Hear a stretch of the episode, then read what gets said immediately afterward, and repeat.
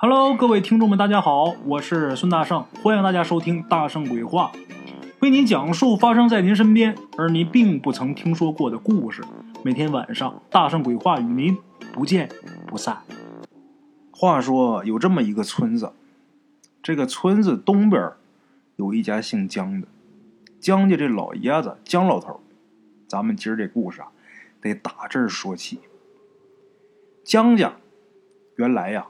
挺穷的，不单单是穷啊，而且人丁单薄。江家这老两口年轻的时候，三十多岁的时候，双方父母都没了，这夫妻俩呢也没要上个一子半女，结果成了村里人的笑话，都笑话这两口子绝户。哎，他们家绝户人家。过去咱们这个村上啊，分点啥也不能说过去啊，包括现在。你分地的话，都是按人口分。你们家几口人，给几亩地，人越多，分的地就越多。分什么东西都是如此，他按人头分。对上啊，不管分点什么，这两口子都觉得吃亏。你看，人家仨儿子，再加上老两口，你看人家分五份，咱们家就分两份，这太吃亏了。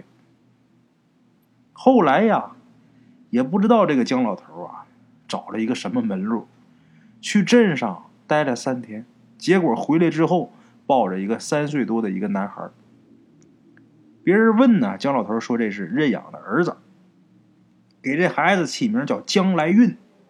哎，来运呐，运气的运呐，那意思啊，这孩子我领养完之后，我这运气啊随之而来的意思，将来运。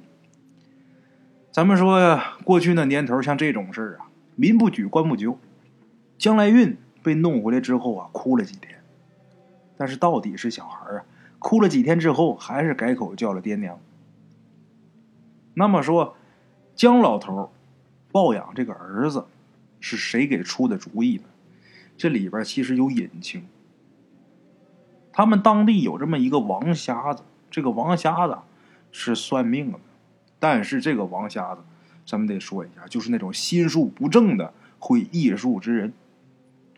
这王瞎子就是你给钱，我就帮你办事什么事都行，我不管呐，这个事缺不缺德。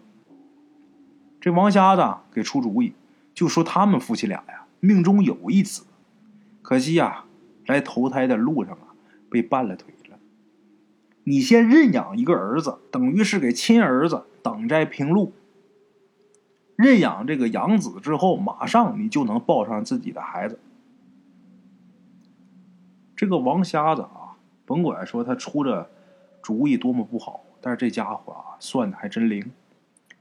将来运呢，五岁上下，弟弟将来福就出生了，还真来了一个儿子。打这个将来福出生之后，江家呀毫不避讳，从来不避讳来运是抱养的这个事儿。而且还天天跟江来运说：“要不是咱家养活你了，你早就饿死了。将来你呀，你可得照顾你弟弟啊，你得报答爹娘啊，你不能忘恩负义呀。”天天把这种话挂在嘴边上，跟江来运说。来运那时候小啊，这个孩子啊从小就生活在这么一对偏心眼的爹娘身边。江来运从小。受尽了村里人的指点，也受尽了家人的不公。为什么还受尽村里人的指点？首先，江家就不拿这个孩子当人呐，江家就不拿这个养子当自己的孩子。他都这样，那村里人肯定对这孩子也是指指点点的。抱养来的野孩子，这种话，江老头、江老婆，他俩如果说。把嘴封住了，这孩子就是我自己亲生的，哪怕大伙都知道是抱养的，但是我告诉你们，不能说，谁也不能说，这孩子我就当我自己亲养的。如果说江家这两口子对这孩子是这种态度，那村里人没人敢指指点点。你把话说出去，你说来运这个孩子，他虽不是我亲生的，但是他是我亲养的，谁也不许指手画脚，谁敢指指点点，我跟他玩命。你看村里人哪个敢？谁也不愿意顶这个雷。你都对孩子这样，那村里人肯定对孩子也好不了。所以江来运到了这般境地，完全就是江家两口子造成的。哎，咱们说，江来运呐，勉勉强强的是读完小学，读完小学之后，江老头啊就让他回家种地干活，得养活他弟弟读书上学呀。早早的，小学念完不让念了，回家干活了。等到后来呀，村里这个地值钱了。地值钱了，都转卖出去了。江家呢，就留着门口一块地留种菜吃的，其余的地啊，全都卖了。这么一来，江来运呢，在家就没用处了。以前有地的时候，下地干活去，壮劳力呀。这回没地了呀。江老头跟江老婆明里暗里的嫌他在家吃闲饭。那时候将来运呢，二十多岁，他十多岁不上学的嘛，在家干了十来年活。二十多岁了。快要娶媳妇了，这老两口啊，就怕这个养子啊惦记家里边这个房子和钱。你看他也干十来年活了，万一说要结婚的时候跟我们要房要钱怎么办？这老两口啊商量来商量去，干脆就直接告诉将来运，就说江家呀对你已经仁至义尽了。哎，你弟弟来福呢还在读高中，将来呢上了大学娶媳妇都是要花钱的。你这个哥哥呀。就自己照顾自己吧。江来运呢有苦说不出，他从小就知道啊，我是人家抱来的，我不是亲生的。江来运有苦说不出啊，他打小知道自己是抱来，不是亲生的，没办法，你说什么呀？没有办法反驳。就这么的，拿着江家两口子给的十五块钱，买了一张客车票，将来运呐。进城去打工了，开始了他的打工生涯。咱说，刚进城的农村孩子哪儿那么容易啊？吃了不少苦，可是来运勤快呀，脑子又好使。他勤快是因为在家的时候总干活，那累受大了，出来干活反而觉得啊，没那么难，还算是轻松。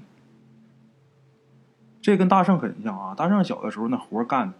一般人没有我干那么重的活伺候牛、放羊，家里边有牛有羊。我爸养大车，我妈做买卖，做小买卖。那一天，那一百多羊，那边那那些头牛，全得是我跟我爷爷俩人弄。我爷爷岁数大了，咱说一般活都得是我干，那个最瘦了。后来长大之后出门打工，大上我是十四岁出门打工。我出门打工的第一份工作是在批发部里边给人家送那个香肠啊。那一箱香肠是二十斤，多的时候一回背七箱，一百四十斤背这个香肠上楼；少的时候你背五箱，一百斤，背四箱那就太少了。就背那个，一个月工资是三百五。当时发工资的时候，我都傻眼了。就就干这点活还给钱呢，我都有那种心理，因为在家我干的活啊，一点不比这轻巧。咱说你喂牛喂羊，那牛起牛粪，那一车一车往出推，那多费劲呐。你给牛拌饲料，你弄苞米，那一袋苞米一百二十斤，小的时候就自己扛。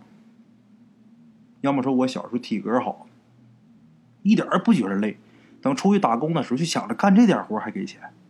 后来一点一点，你就甭管我后面干什么，在夜店里边做服务生也好，一开始啊，包括后来你干其他的，我就觉得干什么都轻松，这日子太好过了，每天太享受了。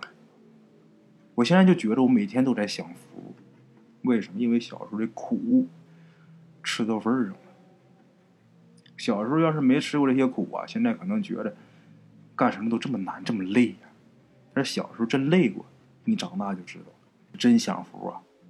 就包括一八年的时候，我还在这个启东英皇啊，在那儿做 DJ，每天工作四个小时。这四个小时我去了，什么不干，就在那儿坐着啊，玩手机玩四个小时，一个月工资一万二。那时候，那就跟捡钱是一样的，比捡钱都省事儿。捡钱你还得哈腰，还得弯腰呢，我那比捡钱都轻松。赶上今天人多了，上台打碟打四十分钟就完事儿。没人的话，坐那玩手机。每天晚上八点钟到那报道，一直坐那玩手机打游戏。那时候偶尔我还在什么陌陌上还直播呢，有的老铁都看过啊。玩一会儿，等到十二点准时啊，多一分钟都不待，背包就回去。一个月一万二，那都跟捡钱一样啊！想想小时候干那些，再想想现在，这是老天爷对我的恩赐啊！现在这个生活啊，无论什么样，我都觉着我在享福。有的时候可能小的时候吃点苦哈，它也是有好处的，在某些方面来说。但是人要是没到那个岁数啊，你要是吃了那份苦的话，虽然说对你也有一定的好处，但是在某些方面，包括你精神方面，会有巨大的压力。这是真的啊！你看我小的时候，咱说我不说别的啊，一般的小孩啊，像我那么大岁数，我小时候干活那会儿，咱我是九零后，我们九零后的这些小孩我跟大家说，那一个个的都跟活爹似的。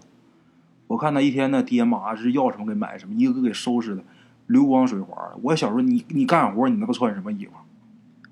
咱说你放羊你能穿什么衣裳？就什么扛风。什么结实穿什么呀？那衣服结实，为什么？你等你到山上拿那树枝刮了蹭了的，或者说你跑累了，你就躺地上直接就躺。你衣裳不结实，不抗风，他穿不了啊。那穿的衣服在地上打滚一天，照的那真是啊，咱们东北话、海城话叫迷糊先球的，一身连泥带土的，把羊弄家之后喂牛。你我自己开个小三轮那时候，农用的三轮车啊，是那个单缸的，一回拉一大车的苞米盖子、玉米秸秆啊。回家之后有那个电动的杂草机，把这个苞米秸秆你砸碎之后再拌，你再拌酒糟啊，拌这个大粒盐、咸盐啊，再拌这些东西啊，麸子、豆饼啊，然后你拌好才能喂牛啊。你拉苞米盖那肯定浑身苞米盖叶在东北就干过农活的人知道。这苞米盖子啊，就干了之后啊，那玩意儿他妈一碰身上这皮肤痒痒啊，浑身脖子哪挠通红，全是灰，一身灰。那别的小孩一看我呀，就我同学啥的啊，一看我都笑啊，真笑话我呀，我就跟个傻子一样那时候。虽然说小时候吃点苦，我就像我前面说的啊，可能对你将来的人生会有所帮助，这也算是一段宝贵的经验。但是，在你没到那个年龄，你就要，呃，受那个罪啊，吃那个苦的话，在某些方面会给你造成压力。最起码你精神方面就会有压力。我当时在这一群小孩里边，说实话，虽然说没有一个人敢说我一个不字，因为我小时候脾气不好，我喜欢打架，而且没人能打过我。你们大伙儿想一想，我一天干那个活，一身腱子肉，谁能打过我呀？说白了，就那他就跟我同龄的，我一个打他们仨。我长得也大，干活他发育的就快，长得也大。他们长得再小点，再什么不干，我一个打他们仨一点不为过。没人能打得过我，但是我这心里极度自卑。那时候，这是事实啊。这一说呀，一扯就扯远了啊。咱们接着说，来运进城之后啊。很勤快啊，脑子又好使，跟着这个包工头啊干装修，很快自己就摸着门道了。没两年，人家来运呐，自己就有自己队伍了。可能真是应了那句话“苦尽甘来”，也可能是老天爷呀对来运眷顾，给他定了一份良缘。哎，来运呐，碰上这么一个姑娘叫高云，这高云呐嫁给他了，成了他媳妇儿。高云呢？心疼来运不容易，结婚的时候啊，人家什么都没要，而且啊，还带了一套房子跟存款。这夫妻俩啊，这日子过得很好，两口子都很勤劳，勤劳致富嘛，生活非常好，不能说是大富大贵，但是绝对算得上是小康生活。咱把来运先搁在这儿，咱再说说他那弟将来福。来福啊，读完高中。这大学没考上，没上了大学，回来村里边就成了混子了，成天混日子，这么一个败家子儿。家里边呢也没有什么好工作，没什么活计，他整天呐就跟人家喝酒打牌。你别看啊，干什么什么不行，但是人谈对象还挺厉害。自己谈了一个出了名刁蛮的这么一个女孩，处了两天半，把这姑娘领回家就要结婚。啊，这没过门的小儿媳妇啊，那可不如大儿媳妇好脾气呀。彩礼要的高啊，张嘴就要十八万，而且还要住新房子。这姜老头和姜老婆这老两口啊，他拿不出来这么些钱呢，然后就把这主意啊打到了养子姜来运的身上。姜老头说了：“老大呀，虽然你结了婚了，住在城里，可是咱们江家呀可还没分家呢。论理儿呢，你的钱。”都是咱江家的钱，你弟弟结婚这个事儿啊，你可得出大力气啊！啊，你说你跟你媳妇俩还生了一个丫头，传宗接代这个事儿啊，还得指望你弟弟和你弟媳妇不是？这将来运呐，他还念着爹娘对他有养育的恩情，甭管说怎么样，最起码把我养这么大，所以将来运呢就答应了。弟弟结婚不是得？住新房子吗，行，我拿钱给家里边翻盖新房子，也答应他弟弟这彩礼呀，我给他出。他是答应了，但是媳妇高云呐，愤愤不平。虽然是愤愤不平，可是心疼丈夫，也忍住了，没说什么。人家这两口子能做到这个份上，那就不错了。可是这姜老头啊，不要个逼脸。一看这大儿子啊，你答应这个了。姜老头贪心不足，答应给他翻盖房子，答应帮他小儿子出结婚彩礼钱。他又找人去商量，就是说以后小儿子这个工作也是个问题呀。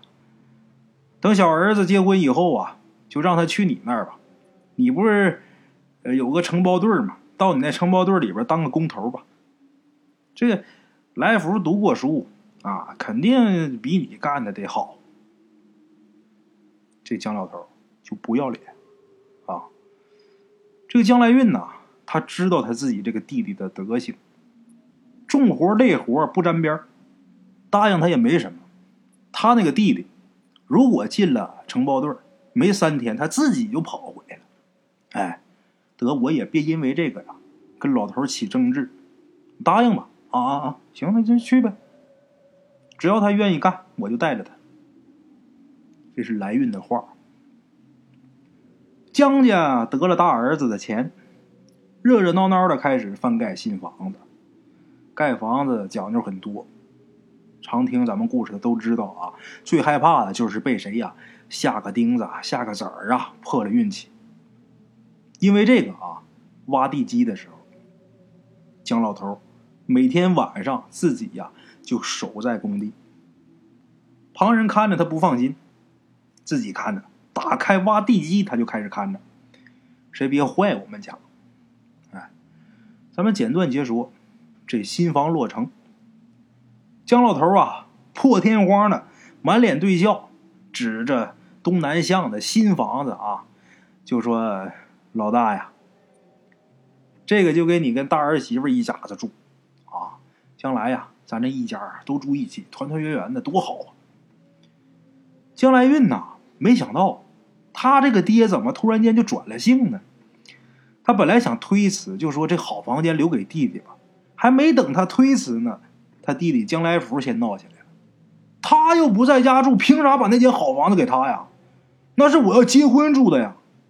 你要是把那给他的话，我就不结婚了。将来你也等着他给你送葬摔盆吧。这是江来福的话。那天把江老头啊气的，江老头大发脾气，竟然上去给他这二儿子啊啪啪俩大嘴巴，就说你他妈这么不懂事儿。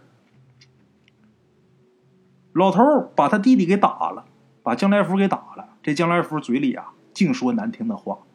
江来运呢在场，实在是不愿意听那爷俩在那连吵再闹的。当天呢，江来运带着媳妇儿还有女儿就离开村。回城里了。走了之后没多久，江家二儿子江来福娶了媳妇儿。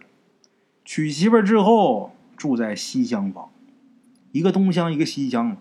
这个东厢给老大江来运，这西厢啊给了老二。这东乡呢，虽然说将来运一家不来住，但是还是给他们一家留着。这个二儿媳妇，咱们前面说了啊，很刁蛮。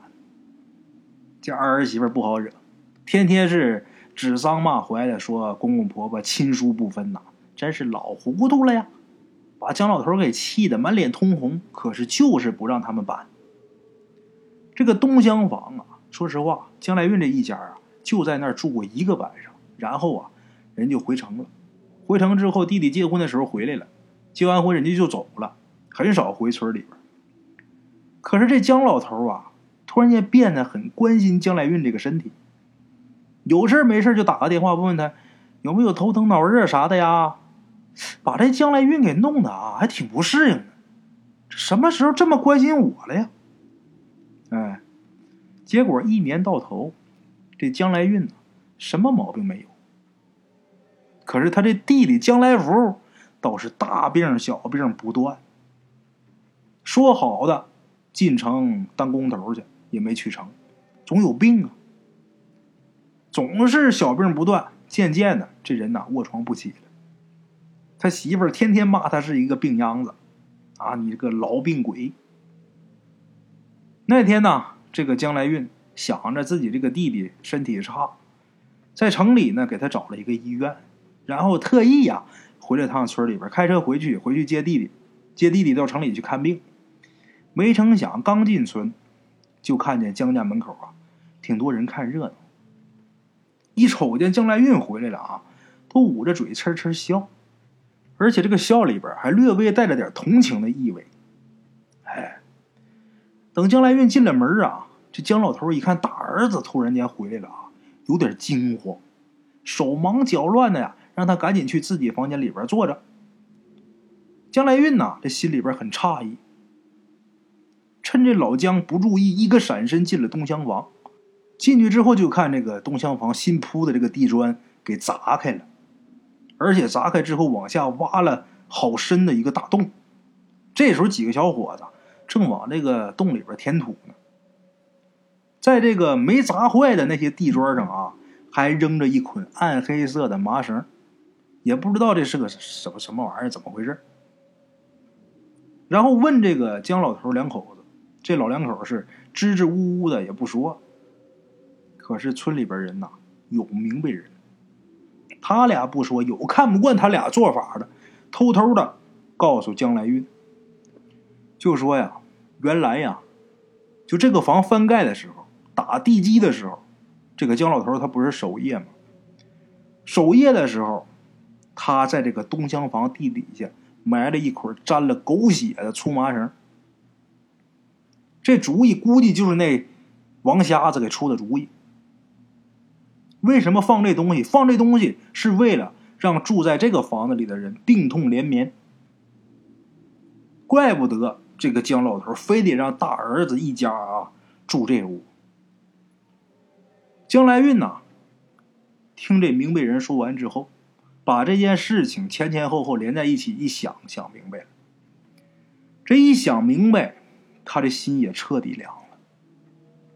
他在所谓的爹娘啊，这是眼馋他在城里的包工队，也眼馋他在城里的房子。这是想让他疾病缠身呐。他一疾病缠身，起不了床，那他弟弟肯定就得出头接过他的生意。啊一来二去，将来运的一切，那不就成了他弟弟和江家的了吗？这个用心何其狠毒啊！啊，好在呀，他命还算挺好，人欺天不欺。这个霉运病痛啊，也不知道咋回事，竟然是落到他弟弟江来福身上。老头实在是扛不住了，才动土要把这个沾了黑狗血的绳子给拿出来。没成想，刚好被他大儿子给撞个正着。这就好像是老天爷故意这么安排，就是想让姜老头鸡飞蛋打一场空。姜来运弄明白这一切，心是彻底凉了。把村里边德高望重的人呐找来，给他做了一个见证，干嘛呢？从此以后，跟江家一刀两断，断了一切来往。你虽然对我有养育之恩，但是我给你们家干了十多年的活虽然说你养了我了，但是我也给你翻盖房子，给你儿子娶了媳妇儿了，这也算是我对你的报答。咱们互不相欠。这将来运就算是大度了，以前的不提了，我给你多少我都不提，我不要了。谁让我之前吃你们家饭了？打今儿起一刀两断，再也不认这爹娘和弟弟了。哎，江来运呐，这一走，把这江老头急得直跳脚啊！可惜为时已晚，谁让他自己干那个天怨人怒的事儿？这是他自己应得呀。后来哈，听说江家这日子越来越难过。二儿媳妇能作能闹，他这二儿子好吃懒做不干活，这老两口啊后背都驼了，还得伺候两个祖宗啊。也去过城里边，舔个大逼脸，又去找过江来运，找过几回。他们一去，人家江来运呐就躲出去了。到人家大儿媳妇儿啊，人家露面。江来运他媳妇儿啊。跟江家这老两口说呀：“叔叔阿姨啊，你们怎么来怎么回去吧，我们家跟你们家没有半点关系啊。我这女儿啊，现在啊改了随我姓，不是你们江家人了啊！别来了，要点脸啊！”哎，这江来运是彻底不认这爹娘了，但是没一个人说江来运狠心。都说这江老头啊，他太过偏心，贪心不足。活该，他受累挨穷。哎，其实像咱们故事当中这种事儿啊，不在少数。这个故事当中这将来运呢，他是领养，其实就是亲生兄弟姊妹就像这种事都多的是，爹妈偏心眼儿。据大圣我所知啊，有好多家庭都是什么呢？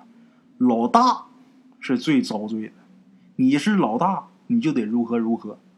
都不用说别人家，就说咱们咱家啊，就我我家，我二叔跟我爸，我爸是老大，我二叔是老二。就是我爸那时候特别想当兵，我爷爷就不让，为什么？因为你是老大，你老大得在家得守着家，老二干什么都行。就包括其他人家啊，我发现都是喜欢这个二的、三儿的，喜欢这小的。老大就是一百个捏眼睛角看不上，当然这也不绝对啊，有的人家也是看不上其他的，总是有偏心的，总有那么一个孩子，就好像天生啊，就像欠爹妈的似的。我跟大家讲啊，其实咱们中国人有一种观念呢，这种观念其实很不好。什么观念呢？这个孩子他生下来之后啊，整天给这孩子灌输。我多么多么不容易呀！啊，我一把屎一把尿把你给拉不大呀！你得如何如何如何？我告诉大家，像这种思想啊，干脆就不要有。孩子虽然是你的孩子，他是你亲生，是你亲养，但是你记住了，他有他自己的人生，他不是你的傀儡啊。你不能把你自己没做到的事儿，或者是你想做的事儿，强加给这个孩子。你不能把你的想法实施到这个孩子的身上。人家有他自己的人生，跟你没有关系。像这种事在在国外就很好。国外虽然说，哦，这个好像亲情方面啊，没有咱们中国这么好，这么重视亲情。中国，你说他重视亲情，他是好听的；说不好听的，那叫道德绑架。咱说实在的，孩子孝顺、主动孝顺那是一方面，另外一个受到这个道德绑架。啊，我老了，你凭什么不养我？你小的时候我是怎么把你给养大的？我老了你就得养我。这是中国人的想法。这种想法在国外，在其他国家不存在。其他国家的人认为啊，这个孩子生下这个孩子，我是要养育这个孩子，这是我的责任，因为我生了他了。另外一个，我生了他呀，他同样给予了我快乐，因为我有了这个孩子，让我的人生变得完美了。它是一个相互的，不是说你生完这个孩子，你养他了，这个孩子就欠你的了。谁欠你的呀？你有那本事你就别生就完了呗。谁让你生了还是咋？谁拿刀架着你？你生孩子不生我捅死你啊！有那事儿啊？那不还都是你自己愿意生吗？你生完这个孩子之后，这个孩子也的确给你带来了快乐，让你的人生圆满了。这个孩子欠你什么呀？他不欠你。当然，这个孩子长大之后，这个孩子孝顺啊，那是孩子的事儿。不要对这个孩子进行道德绑架，千万不要每天把一些垃圾灌输给这个孩子。孩子还很小，什么都不懂啊，他自己没有生存能力的时候，你整天给他灌输。他就得在你身边的时候，你整天跟他灌输啊，我多么多么不容易啊，我一天累的怎么怎么地，跟孩子发脾气甩脸子，这是现在这个社会上啊好多普遍的现象，这种现象千万不要有。你那么不容易，你那么那啥，你死去呗。你跟孩子摔的什么？他明白什么呀？他那么大点啊？你养他就要给予他关怀，对他负责，给他爱，这是父母应该做的。你不是养了一个你老的时候的保障，你如果是抱这种心态，你就别生孩子，你干脆你就买保险去，那个绝对准成。到时候你上保险公司领钱多好啊！你干嘛？你生个孩子从小百般虐待啊！虽然说你不打他，这个精神上的虐待，甚至说比这肉体上的还可怕。最后等你老了之后，他也长大了，然后他是你一个。老了之后保障的工具，不要这样。你有那精力啊，你就买点保险就得了，别费那劲了，也别坑人家孩子。啊，我说这个话呀很难听啊，因为我说的这些话就是我们现实当中，几乎是好多家庭当中都出现的问题。我不希望说我这话能教育人，我也没有资格去教育人。我只希望我今天这段话能给正在误区当中这些人一些警醒，这就足够了。好了啊，各位老铁们，咱们今天呢就到这儿。